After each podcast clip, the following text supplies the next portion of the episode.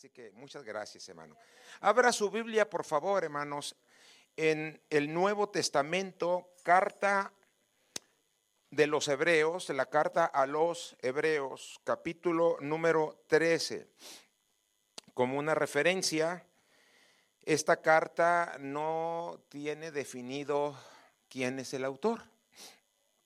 Los estudiosos, los historiadores, las autoridades han dicho que el autor es desconocido, pero una gran mayoría cree, hay una grande diferencia, que fue el apóstol Pablo por su manera de escribir los capítulos y versículos, pero no se ha confirmado. Sin embargo, acuérdese que es el mismo apóstol Pablo que dice, toda la escritura es inspirada por quién?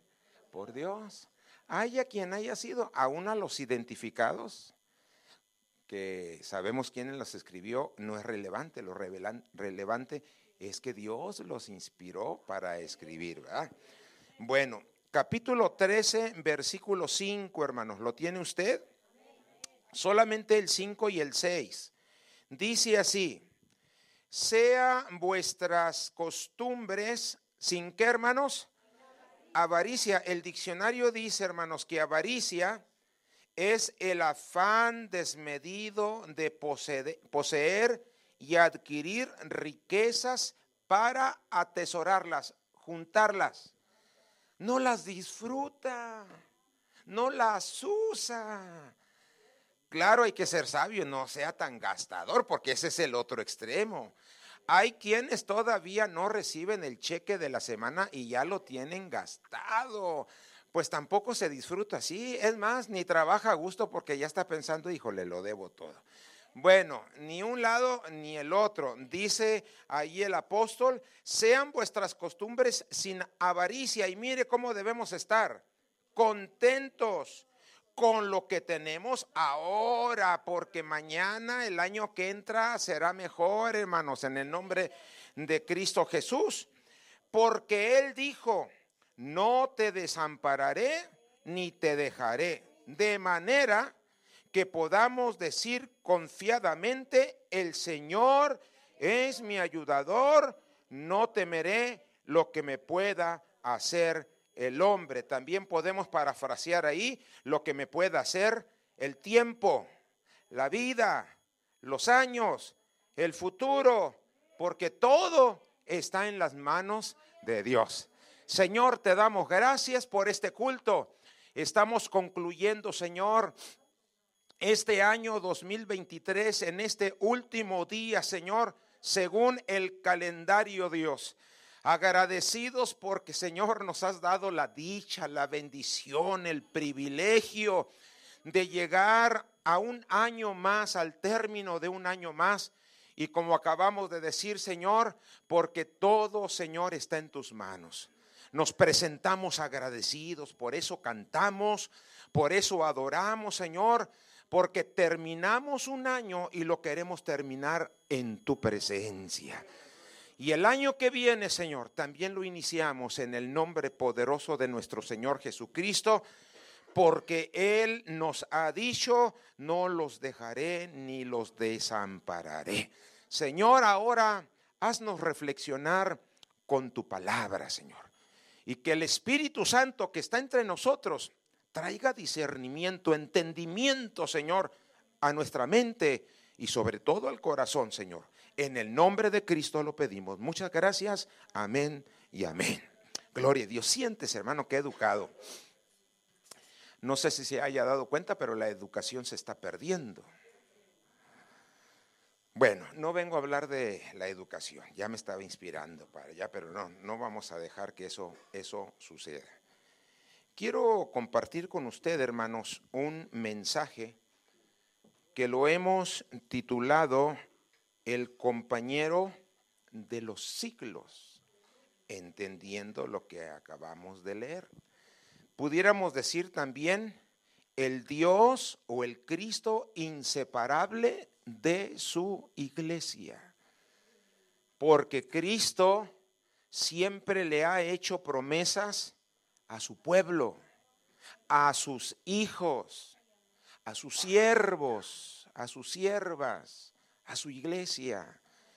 Y el apóstol Pablo nos acaba de decir, ¿verdad? Porque él dijo, no los desampararé ni los dejaré.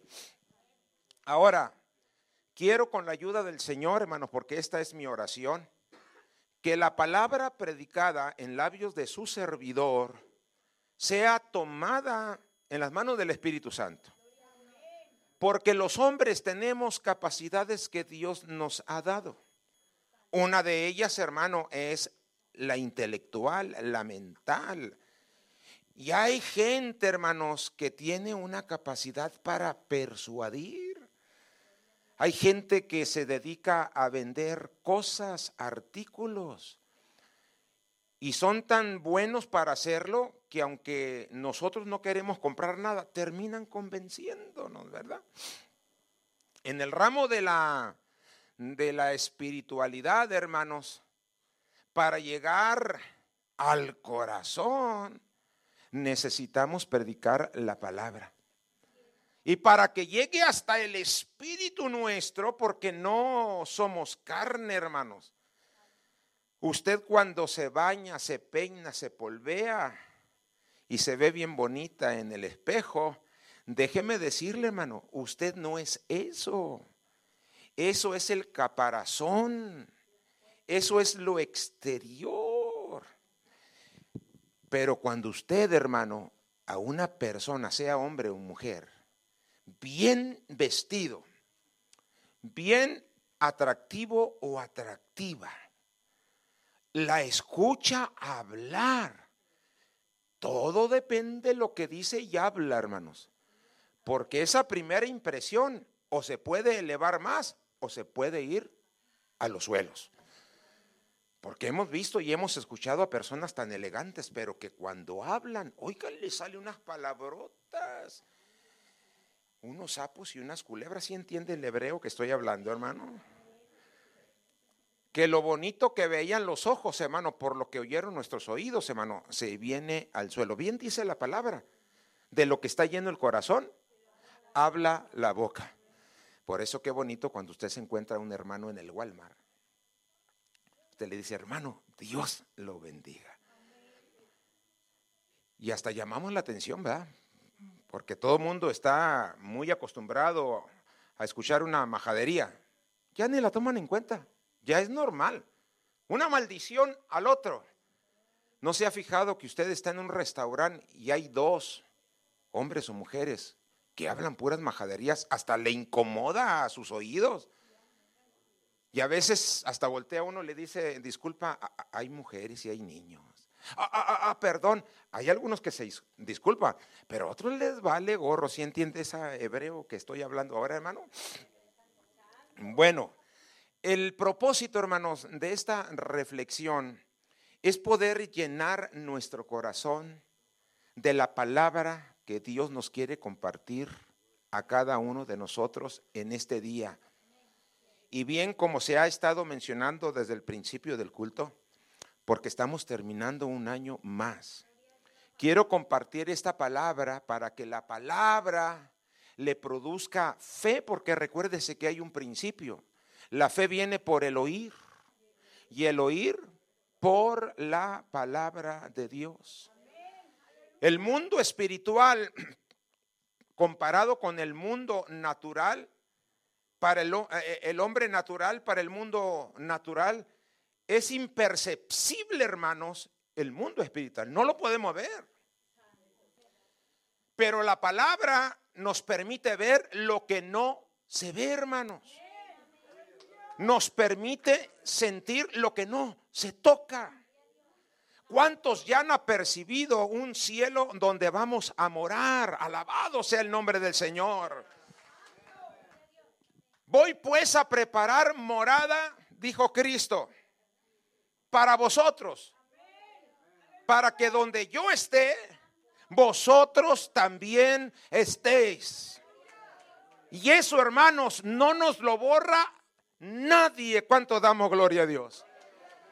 Así que ahora que terminamos un año, hermanos, crezcan nuestras convicciones en esta bendita palabra que Dios nos da, porque como dije al principio, no son del apóstol que escribió la carta, son de Dios.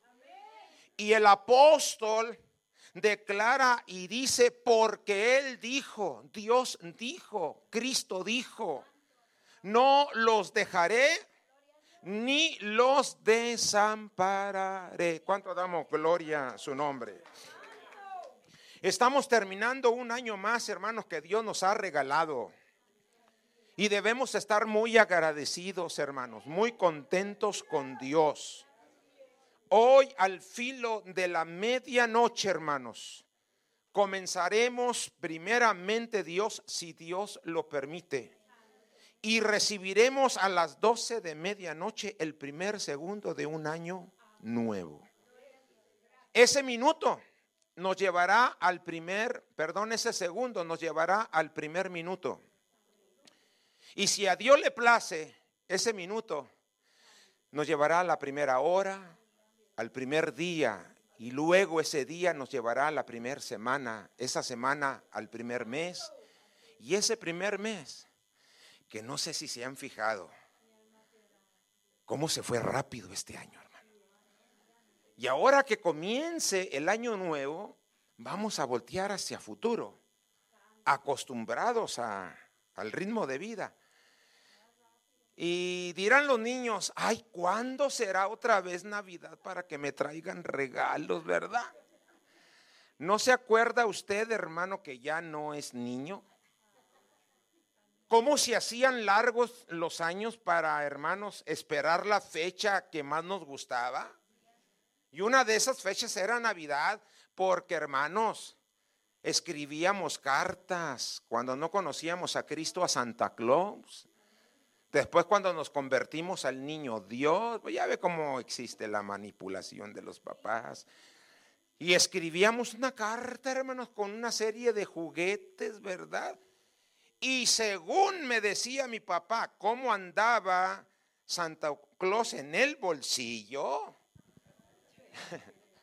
o me compraba uno o dos, o a veces mucho. Cuando me llegaban poquitos regalos, decía: Es que Santo Claus, mi hijo, anda muy pobre y no le alcanzó a comprar a todos los niños. Y nos contentaban. Ah, pero con lo que nos daban. Una de las impresiones, ay, discúlpeme que le esté hablando de mí. Me dijo el maestro de, de homilética que no predicáramos de nosotros, que predicáramos de Cristo. Pero es que lo que les voy a platicar nos lleva a Cristo. Una de las impresiones que tengo en mi mente, hermano, cuando niño, porque no sé si se recuerden que yo les comenté que yo fui un niño y decía mi mamá que era el niño más bonito de la ciudad. Y yo le creí a mi mamá, hermano. Bueno, el día que recibí mi primer bicicleta, hermano, yo, corrí de la recámara, hermanos, para la sala donde teníamos lucecitas, arbolito, y que veo una bicicleta roja, hermano. Me quedé así. Y volteo a ver a mi mamá y le digo, es para mí. Sí, mi hijo. Oiga, qué impresión. No sé por qué me recuerdo tanto de eso. Hay otras impresiones. Otra de las impresiones que no se me borra es cuando yo perdí a mi papá. Lo perdí a los 11 años.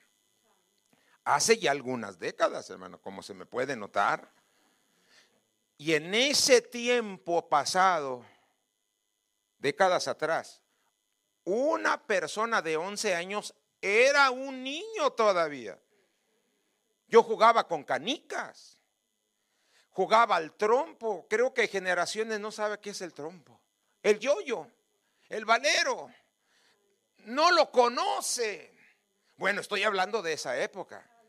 Estábamos, hermano, mi hermano mayor, mi hermana menor y su servidor en casa. Papá estaba internado. Cuando entra mamá, llorando, hermanos.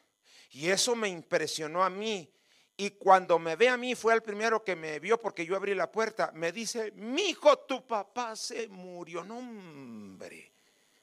Sentí un impacto en el pecho, hermanos, que me tiré en un sofá a llorar, esa noticia me causó impacto. Hermano, qué tremendas son los recuerdos. Déjeme le digo una cosa, quiero inspirarle, inspirar su corazón a comenzar este nuevo año creyendo en las promesas de nuestro Dios. No te dejaré, ni te desampararé. ¿Cuánto dicen gloria a Dios? Eso fue lo que dijo, hermanos, el apóstol cuando le escribe a los hermanos hebreos esta carta. Porque él dijo, y ellos estaban procesando diferentes circunstancias. No se preocupen. ¿Cómo están terminando el año? No siempre, hermanos, aunque son fechas de fiesta, fechas de comer, fechas felices. No todas las familias, hermano, terminan un año felices. Vienen cosas duras, vienen cosas difíciles, vienen cosas extremas. Hay gente que ahorita está llorando, hay gente que la Navidad por muchos años más le va a ser melancólica porque algo mal salió en sus vidas. Pero hermano, si alguien conoce a la humanidad y sobre todo a su iglesia es Cristo que nos dice, no les dejaré, ni los voy a desamparar.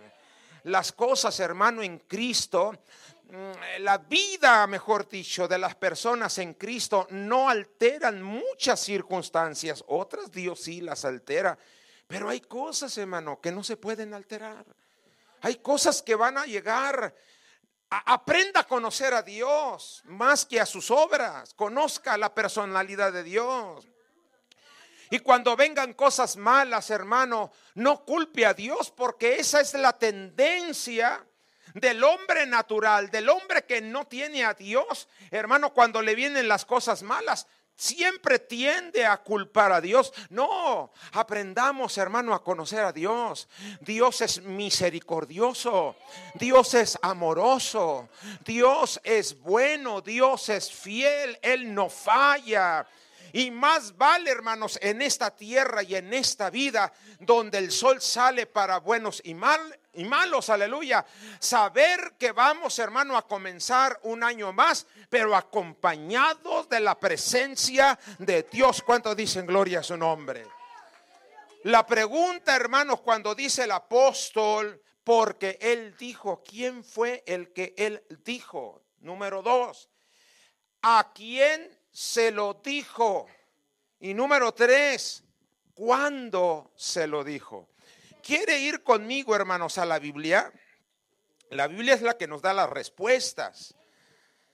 En el capítulo 13 de Deuteronomio, hermanos, a ver, déjeme ver, no, 13 no, 31, estoy viendo al revés, hermano. En el capítulo 31 de Deuteronomio, en el versículo número 5, hermanos, no sé si su Biblia trae título, generalmente ya todas las Biblias traen títulos en cada capítulo. Dice, Josué es instalado como sucesor de quién, hermanos? De Moisés. Ahí está hablando, hermanos, de un tiempo para una persona y de otro tiempo o otro comienzo para otra. Alguien está terminando, pero el otro está comenzando. Y luego dice el versículo número 6, así dice, perdón, dije 6, perdón, 5. No, no, el versículo 6, perdón. Les dice Jehová así, esforzaos y cobrad ánimo. La palabra cobrad, hermanos, es cuando usted le presta algo a alguien. Lo tiene prestado. No es de él, es un préstamo. Aquí dice la palabra, esforzaos y cobrad ánimo. Hay veces que el ánimo decae, pero cuando usted aprende a escuchar la voz de Dios, recobra, alabado sea el nombre de Cristo, el ánimo. No temáis, dice, ni tengáis miedo de ellos, porque Jehová, ahí está el personaje, tu Dios es el que va contigo. Y luego mire lo que dice, no te dejará ni te desamparará. Cuando el apóstol está hablando, les recuerda, hermanos. Y cuando, hermanos, fue dicho, ¿a cuándo se recuerda? Fueron algunos miles de años. Escuche esto, hermano. Tenemos que oír con los oídos espirituales. Fueron algunos miles de años cuando Dios lo dijo y el apóstol se lo recuerda al pueblo de Dios porque Jehová ha dicho, no te dejaré ni te desampararé. Alabado el nombre del Señor. Ahora dije, ¿a quién se lo dijo? El 7 dice, y llamó Moisés, primero se lo dice a Moisés, y Moisés dice, llamó a Josué y le dijo en presencia de todo Israel, esfuérzate y anímate, porque tú entrarás con este pueblo a la tierra que juró Jehová a sus padres que les daría y tú se las harás heredar. ¿Cuánto damos gloria a Dios? Ahora, hermano, mire, ¿cuándo se lo dijo? Yo le dije que el título dice, Josué es instalado, dice allí, como sucesor de Moisés. Una de las cosas, hermano, que yo veo aquí es que Dios, hermano, siempre está interesado, hermanos, en su pueblo, con referencia a su pueblo. Moisés estaba terminando su ministerio, así se lo hizo saber el Señor, pero le dijo el Señor a Moisés, dile a Josué que él va a continuar. Él va a comenzar lo que empecé contigo porque no es el tema ni el caso, porque Moisés, hermanos, no llegó, pero Dios le dijo a Moisés, tu ministerio ha llegado hasta aquí, pero yo ya tengo un sucesor. Ese sucesor es Josué. ¿Cuánto damos gloria a su nombre? quiere ir conmigo, hermanos, a el libro de Josué, por favor, hermanos. Ahí está adelantito de Deuteronomio. Josué capítulo primero y versículo 5 dice, Alabado el nombre del Señor. Cuando ya fue instituido, hermanos, Josué, al frente del pueblo le dice, nadie te podrá hacer frente en todos los días de tu vida. Oiga, hermanos, qué cosa tan maravillosa. Cuando Dios habla, cuando Dios dice, en todos los días de tu vida, como estuve con Moisés, estaré contigo. Y mire, le vuelve a decir, no te dejaré ni te desampararé. ¿Cuánto damos gloria a su nombre? Siempre, hermanos, que se cumple un tiempo y comienza otro. Siempre que termina un año y Dios nos regala otro, alabado el nombre de Cristo. Dios siempre está interesado hermano, en el bienestar de su pueblo, de sus hijos, de sus siervos, de sus siervas, de todos los que le han recibido en el corazón para recordarles y para decirles, no te dejaré, hijo e hija, ni te desampararé. Yo estaré siempre con vosotros. ¿Cuánto damos gloria a Dios? Si usted va, hermano, bueno, vaya conmigo al Evangelio según San Mateo, en el capítulo 28 de Mateo, cuando Cristo, hermanos, está culminando su ministerio en esta tierra y va a regresar, hermanos, a la presencia del Padre. Y antes de irse, juntó a sus discípulos y les dijo, vayan y prediquen el Evangelio a toda criatura. ¿Se recuerdan? Antes de irse, les da esta promesa. Versículo 20, 28, 20 de Mateo les dice al final, y he aquí, yo estoy con vosotros todos los días. ¿Hasta cuándo, hermanos? Hasta el fin del mundo. Amén. No solamente dice todos los días de tu vida, hasta el fin del mundo. Note usted, hermanos, que Dios revela, dice que el mundo va a tener un fin. Pero aunque el mundo se va a acabar, aunque el mundo se va a terminar, la iglesia tiene una promesa. Yo estaré con vosotros todos los días hasta el fin del mundo. Si algo, hermano, nos preocupa, si por algo oramos, si por algo estamos interesados, son por nuestros seres amados. A veces mi esposa y yo, hermanos, comentamos con relación a los hijos. Pues nosotros ya tenemos hijos adultos, ya están casados, ya tienen sus cónyuges, pero siguen siendo nuestros hijos. Y ya nuestros hijos, hermano, han concebido y nos han regalado nietos. Pero vemos al mundo, hermanos, vemos cómo está la vida en esta tierra y nos preocupa. Pero qué bonito, hermanos, es ir a la palabra con esas preocupaciones, con esas incógnitas, con esas dudas que a veces, hermano, vienen. Mi esposa y yo decimos qué ir a hacer de nuestros hijos cuando Dios nos llame a su presencia. ¿Qué irá a hacer de nuestros nietos cuando Dios nos llame a su presencia? Pero vamos a la palabra y Dios nos dice, no te preocupes. Jehová ha sido refugio de generación en generación hasta que Él venga. ¿Cuánto damos gloria a Dios? En Cristo tenemos refugio viene el 2024 y tenemos preocupación cómo será, pero hermanos, más que concentrarnos en esa realidad natural, vayámonos, hermano, a las promesas de Dios.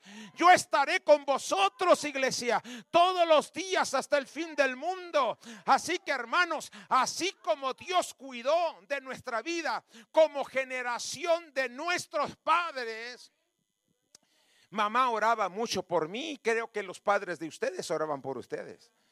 Y algunos de nosotros, hermanos, es para que yo se los cuente y usted lo sepa, pero éramos terribles, éramos tremendos. Pero la oración de nuestros padres delante de la presencia de Dios. Ten misericordia de mi hijo, ten misericordia de mi hija. Esa debe de ser nuestra conducta, porque estamos terminando este año, estamos comenzando el otro, aleluya, pero hay una promesa de Dios para su pueblo, hay una promesa de Dios para sus hijos, para sus hijas. Yo no te voy a dejar, ni te voy a desamparar. Así que yo le he orado al Espíritu Santo, tú eres especialista en convencernos de todo lo malo y en cambiar nuestra vida, llevarnos al arrepentimiento, para que los que no te conozcan en nuestra casa te conozcan un día y puedan recibirte en el corazón y se cumplan las promesas que están escritas en tu bendita palabra. ¿Cuánto damos gloria a su nombre? Así que hermanos, el tema, como les decía, el compañero de los siglos, nunca nos deja siglo tras siglo, año tras año. Dios es inseparable de su iglesia. ¿Cómo se puede, hermanos, adquirir esa confianza, esa seguridad? Tres cositas breves. Número uno, dice el apóstol, porque Él dijo, y se está refiriendo a Dios en el Nuevo Testamento se está refiriendo a Cristo. Pero como dice el apóstol Juan, en el principio era el verbo. Y el verbo era con Dios, pero el verbo era Dios. Él era desde el principio, ya existía. Cuando Dios formó el tiempo, porque en la eternidad no hay tiempo, hermanos. Usted no se va a dar cuenta que sale el sol porque ya no habrá sol. Y parecerá que fue ayer, pero cuando reflexione dirá, pero caray, si ya hemos pasado algunos siglos. En la eternidad no hay tiempo. Y ya antes del tiempo el verbo ya era. Y era con Dios y era Dios. Y escuche una cosa, hermano. Yo le decía que el hombre natural no apercibe las verdades de la Biblia. Se necesita nacer de nuevo. Se necesita, hermanos, que Dios nos quite esta mente y nos ponga la de Cristo. Y claro, el cerebro no es cambiado. Son las ideas, son los pensamientos. Pablo decía que debemos de tener la mente de Cristo. De poner la mirada en las cosas de dónde? De arriba y no de la tierra. Es lo que nos hace diferentes, hermano. Y el primer argumento, hermanos, es quien lo dijo. Y tenemos que decir que quien dio esta promesa fue Dios mismo, Cristo mismo. Y si usted conoce a Cristo, hermanos, es más que suficiente que Dios lo haya dicho para que usted y yo confiemos plenamente en sus promesas. En otro mensaje, que no recuerdo si lo he predicado aquí, pero yo les he dicho, hermanos, tenemos que crecer espiritualmente desarrollarnos espiritualmente. No nos estanquemos en la estatura espiritual. No seamos gente estacada, enanitos, dice la hermana, espirituales. No. Siga creciendo, siga creciendo. Para que lo que la vida traiga a nuestra vida sea lo que sea, hermanos. Esas cosas nos lleven más profundamente a Cristo. Dijo el diablo al Señor, Job no te sirve porque te ama. Job te ama y te sirve por lo que le das. Qué manera tan limitada, hermanos, de conocer a Dios. Le digo a mi esposa que en nuestros celulares pues traemos al mundo entero ahí. Y según el tema que usted busque, el mismo sistema le va a dar referencia, una serie de referencias de otros temas relacionados con lo primero. Y estaba yo revisando allí algunos predicadores y salió un título con un personaje clerical, como un sacerdote, y decía, ¿por qué no creo yo en Dios? o por qué dejé de creer yo en Dios. Y, los temas a veces nos parecen interesantes. Y abrí el puntito ese y empezó a decir un seminarista católico que mientras él estudiaba en el seminario para ser un sacerdote, se empezó a sentir mal. Y el primer diagnóstico le dijo el médico, para estar seguros lo que usted tiene, tenemos que hacerle un examen más profundo y preguntó, ¿qué dudas tiene usted sobre mi salud? Que lo que usted tiene puede ser cáncer. Y usted sabe que cáncer es muerte, humanamente hablando. Y dice el seminarista que cuando se hizo los exámenes, se metió, dijo, sinceramente, de todo corazón, me metí con Dios y le dije, Señor, mi vida está en tus manos creo en ti, le dijo. Y te voy a pedir que si los resultados salen negativos, te entrego mi vida, te entrego mi servicio, todo mi ser estará para servirte y amarte a ti. Y dice que él tenía la certeza de que iban a salir negativos los exámenes. ¿Cómo cree que salieron? Positivos. Dijo, cuando abrí los exámenes y me los leyó el médico y me dijo que yo tenía cáncer, dejé de creer en Dios. A Dios no se le ama por lo que hace o por lo que da. A Dios se ama por lo que Él es. Por eso le digo, hermanos, he conocido a cristianos y a muy buenos creyentes como usted, para que no diga que le estoy echando de menos que les ha dado cáncer. Conocí a un hermano en, Ciudad Juárez, un hombre que Dios lo usaba en milagros instantáneos. Me daba a mí, ya van la segunda vez que se cae ese, échemela para que no sea la tercera, porque somos, somos trinitarios nosotros. Cuando me sirven el plato de comida, y ya llevo dos, le digo, sírvame otra vez porque yo soy trinitario. Aprovecho. Y este hermano, hermanos, me impresionaba porque él se desarrollaba con el carácter muy personal de él, que yo decía, pero lo hace como si él fuera el que hiciera las cosas. Llegué a ver, hermanos, como a endemoniados, pero endemoniados, les ordenaba, hermanos, estar quietos, teatro en el nombre de Jesús y quedaban, hermanos, como si les pusieran algo en las extremidades. Y gritando les decía, enmudece en el nombre de Cristo. Dejaban. Una vez en Casas Grandes, Chihuahua, andábamos predicando ambos. Yo en la iglesia que me invitó y él en la que lo invitaron a él. Y él comenzó, hermanos, eh, más temprano y quedé yo de pasar a recogerlo después del culto para venirnos juntos a nuestra ciudad.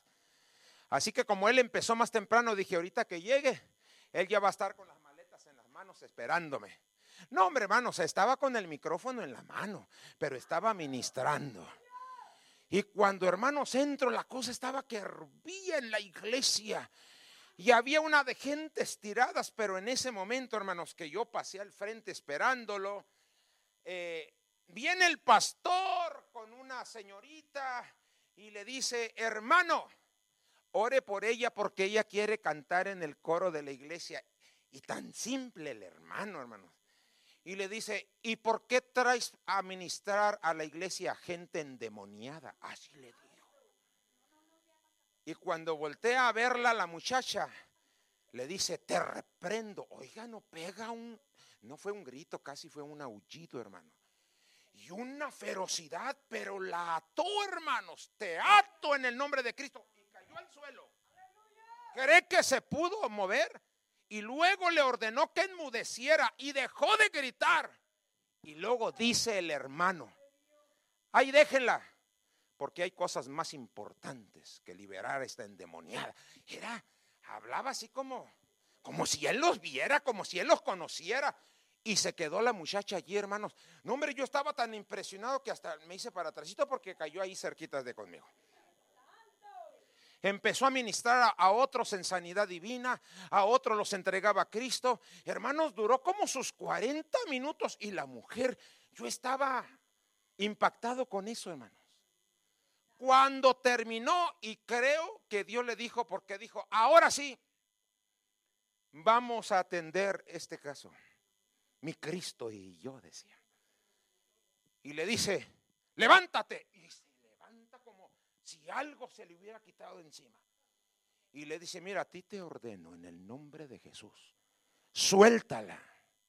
Y tú se libre. Hermano, se fue para atrás como desmayada. Y a los dos, tres minutos empieza a recobrar el conocimiento como si no supiera dónde estaba y le dice al pastor, porque era tan peculiar el hermano, con los endemoniados empezaba a sonreírse. Aquí estás, ¿verdad? Cuando los identificaba, salía la reacción tremenda. Estuvo en nuestra iglesia, me hizo una revolución. Cuando llegó, estaba yo en la parte de atrás y ve a toda la iglesia. Me dice, mira, la mitad de la iglesia, ahorita que Dios se manifieste, va a salir corriendo.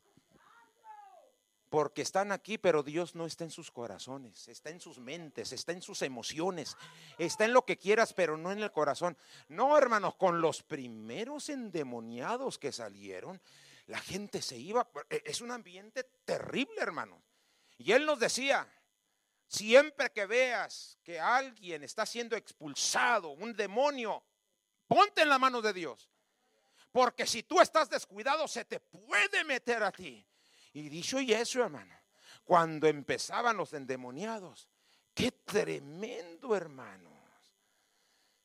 Ay, yo le decía, se llamaba Ramón, pero el hermano, irónicamente, porque le estoy hablando de los cristianos, buenos cristianos, que Dios usa, le dio el COVID, hermano. Al principio, cuando los hospitales no sabían qué hacer con tanta gente contaminada y no sabían el, ¿cómo se les llama? El proceso de tratamiento. Él ingresó a un hospital y dice la esposa, ya no lo vi salir porque allí murió. ¿Usted cree que ese hombre que tenía ese don o esos dones no clamó a Dios? Pero me decía, venga lo que venga porque a mí el diablo se me ha presentado y me ha desafiado. Al principio de mi ministerio se quemó mi casa y dos hijos murieron dentro y mi esposa y mi hija salieron eh, lesionadas, se las llevaron hasta Houston, creo, a atender en una ayuda humanitaria y riéndose el diablo en las llamas. Me gritaba, te quité a tus hijas, pero el Espíritu Santo venía y me decía, no te ha quitado nada, tus hijas están en mi presencia. Y decía el hermano, venga lo que venga yo siempre estaré confiado en mi Señor y en mi Salvador. ¿Cuánto damos gloria a Dios? El diablo le dijo al Señor, dame permiso de quitarle a Job todo lo que le has dado, yo te voy a demostrar. Él no te ama por lo que tú eres, Él te ama por lo que le das. Y acuérdese que la Biblia dice que Job era más rico que todos los orientales. O sea, no tenía una cuentita en el West Fargo de allí de los dolaritos que nos vamos a ahorrar. No, no, no. Le sobraba al hombre. Y en un solo día solamente quedó él y su mujer. Todo lo perdió. Y después viene el diablo y le pone una sarna desde la mollera hasta la planta de los pies, como un tipo de cáncer de piel que con un palo se rascaba. Los amigos cuando vinieron no lo conocieron. ¿Dónde está el siervo Job? No lo vieron. No, ahí está. Es ese que está ahí. Dice que cuando se dieron cuenta, los amigos lloraron, lea la Biblia, a gritos. Y no entendían. Pero dijo Job, cuando la esposa viéndolo sufrir, le dijo, ¿por qué no maldices a Dios y te mueres? Dicen los historiadores y comentaristas que no era la idea de que maldijera a Dios.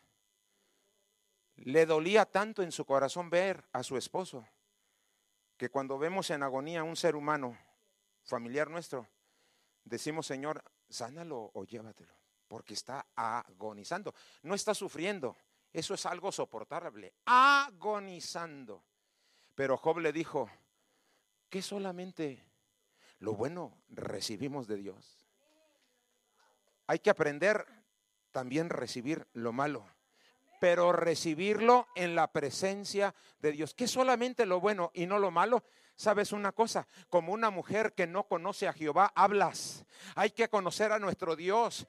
Y entonces le dice Job, estando sin nada y enfermo entre cenizas, mira mujer, yo sé que mi redentor vive, aleluya. Y aunque esta mi piel vuelva al polvo, aunque me muera, yo he de ver a mi Dios. Y dice la Biblia, y Job no pecó delante de la presencia de Dios, ni le atribuyó despropósito alguno. Esto quiere decir, no renegó. Al contrario, cuando a nosotros nos va bien, cuando los tiempos son favorables, ay, queremos hasta danzar. Bueno, hermanos, cuando no, no sentiremos la misma emoción, pero levante sus manos y dígale, Señor, tú sabes cómo me siento por dentro, tú sabes cómo están las cosas, pero a ti te alabo, a ti te glorifico y a ti te exalto, porque yo he aprendido a adorarte en todo tiempo. ¿Cuánto damos gloria a Dios? Esta promesa es confiable porque la dio Cristo. Es para los suyos, no para el mundo y no quiero ser egoísta. También el mundo está invitado a formar parte de estas promesas. Dice el salmista, de la misericordia de Jehová está llena. La misericordia de Dios se la quiso regalar a buenos y a malos. Si nos comparamos con nosotros mismos, hay algunos buenos y hay algunos malos. Pero si todos nos comparamos con Dios, discúlpeme, todos somos malos. Maestro bueno le dijo aquel hombre rico, andaba buscando la salvación. Maestro bueno le dice a Cristo y Cristo luego, lo rectifica. ¿Por qué me llamas bueno? Estaba presentando su humanidad. En esta tierra no hay un solo hombre bueno. El único bueno es mi Padre que está en el reino de los cielos. Por eso para muchos, hermanos, es inconcebible que un ser humano comparado con otro podamos decir, pero si es tan buena persona, no le hace mal a nadie, a todos ayuda. Nuestras obras no son suficientes. Se necesita a Cristo en el corazón. Hermano, estamos comenzando un año más. Y Dios nos está diciendo, yo estoy con vosotros. Hermano, cuando Dios, hermanos, o cuando se cumple un tiempo y Dios nos permite comenzar otro, o cuando se termina un año para comenzar otro, aprenda esto. Dios está súper interesado en su pueblo. Que sepamos que estamos terminando un año. ¿Cómo lo terminó? Yo no lo sé, pero usted lo sabe. Lo que sí sé es que lo estamos terminando en esta promesa. Dios está con nosotros. Así que si Dios, dijo el apóstol, está con nosotros, ¿quién en contra de nosotros? Estamos procesando algo difícil, algo duro. No estamos solos. Él está con nosotros. Una vez una persona inconversa que se dio cuenta de un problema que yo tenía, eh, quiso decirme o, decepcionarme, ahí está, ¿para qué va tanto a la iglesia? Mire el problema que tiene. Bueno, le digo, ese, no faltándole respeto, pero ese no es asunto suyo. Yo no estoy renegando, lo está haciendo usted por mí. Usted quiere en su razonamiento que si yo voy a la iglesia todas las cosas me salen bien. Eh, tengo que aprender que cuando usted se decide amar a Dios, el diablo se va a enojar y se va a lanzar contra usted. Una vez un hermano me dijo, a mí Dios no me quiere. Válgame, le digo, ¿qué parte de la Biblia ha leído? Porque yo no he leído algo así. Él nos ama, tanto amó Dios al mundo.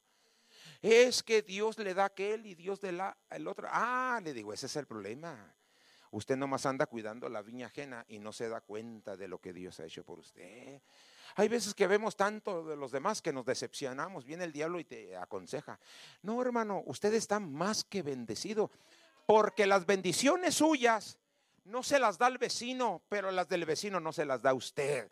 Así que dijo el apóstol Pablo o el apóstol que escribió aquí, dice, contentémonos con lo que tenemos ahora pero si Dios está con nosotros el año que viene, aunque se pronostique esto, aunque se diga lo otro, aunque la economía, no se preocupe. Si Dios está con nosotros, el año que viene será mejor porque Dios está presente. Cada vez que comience, hermanos, un nuevo tiempo, Dios quiere que usted sepa sus promesas. A Él le encanta cuando alguien se relaciona con otra persona que ese comienzo de relación le diga a usted, Señor, quiero que estés presente para que me des discernimiento si esta persona me conviene o no me conviene. Y si Dios te la quita, dale gloria a Dios porque te tiene algo mejor. Cuando tú comienzas un negocio, Dios está interesado en que tú sepas que Dios te dice, yo quiero estar presente en este negocio.